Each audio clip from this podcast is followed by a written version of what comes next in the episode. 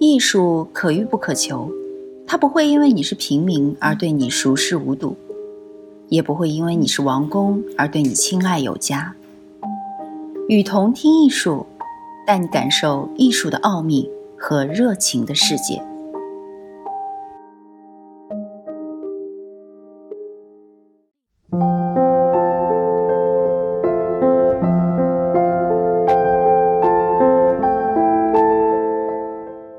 最初为什么创作艺术？信仰、性或进化？澳大利亚最近的一场展览认为，人类最初创作艺术是为了吸引异性，或是施以危险，或是为了模仿自然。但这种说法将艺术的神秘冲动降低为生物驱动力。人类为何要发明艺术？为什么去创造它、欣赏它、推崇它，而且想要拥有它？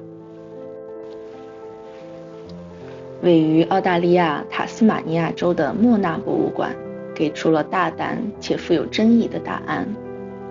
最近这次名为《艺术的起源》的展览，参与者之一有马特·克里肖。他的作品一向富有争议，很符合莫纳博物馆的风格。克里肖创造了一只蜂鸟的西洋镜雕塑，用以诠释早期人类发展艺术的原因，同蜂鸟进化它那绚丽的羽毛与复杂的舞蹈一样，为了引诱异性。艺术是否可以简单归结为精心打扮外观以吸引配偶？然后执行查尔斯·达尔文所提出的生物指令。有几件轶事可以让这一观点貌似可信，比如15世纪的修道士兼画家博拉·菲利波利比，在为一名修女作画时引诱了她，并与她私奔。再比如，近代的画家卢西安·弗洛伊德也特别擅长于寻找性伴侣。另外，要知道，有那么多的人把美术馆选作约会地点。但就这个观点，我想到了一个问题：在推测艺术为什么会产生时，首先要确定它产生于何时。艺术的进化可以追溯到多久之前？我们是否该考虑将智人出现之前对称的双刃斧制作？归结为艺术，正如大英博物馆目前正在展览举办的名为《南非一个国家的艺术》所展出的一块石头那样，这块类似脸部的石头是由一个古猿捡到的。这类艺术发明的迹象是值得关注的。对我而言，第一种真正的艺术要数演化，尽管。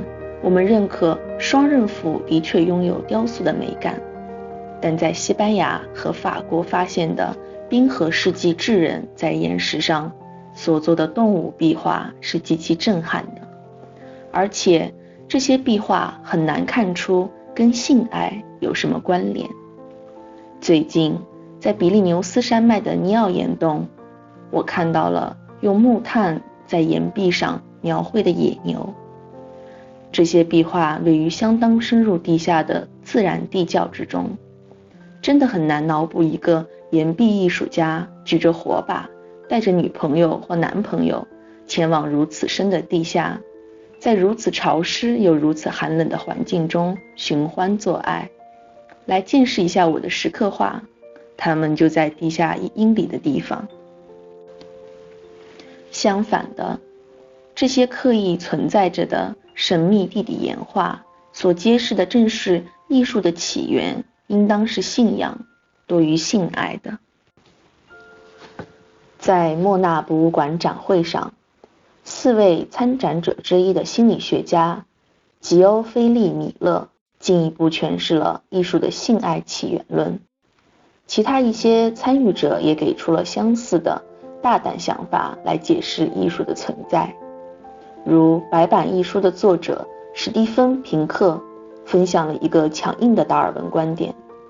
他解释道：“艺术的发展是伴随着其他一些人类技能和需求的附属产物，包括炫耀性消费，以及在实践中感受这个世界上哪些能理解的、安全的、有助于生产的、有营养的或者多产的事物的线索时所引起的审美愉悦。”布莱恩·波艾迪的观点与米勒类似，他认为。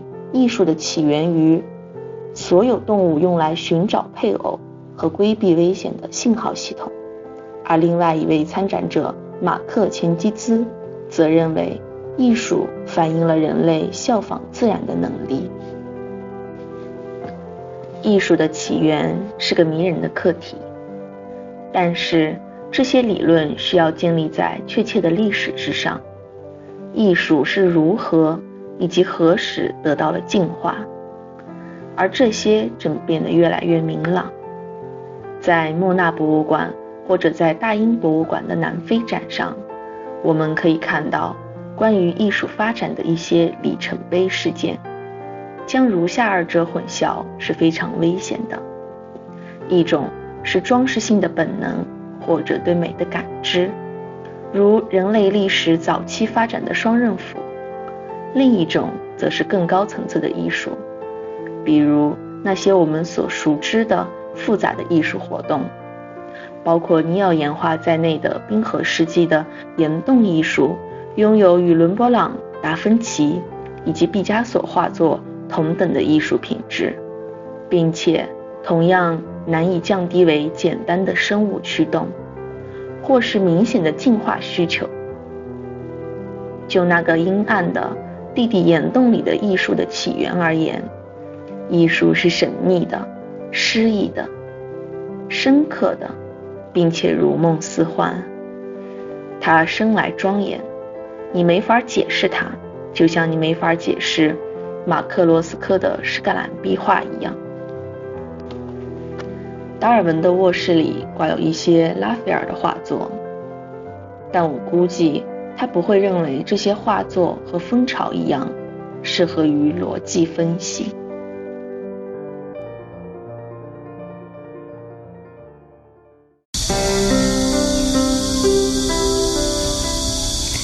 感谢您的收听，欢迎大家多提宝贵意见，并且来我们“与同听艺术”同名的微信和微博留言哦。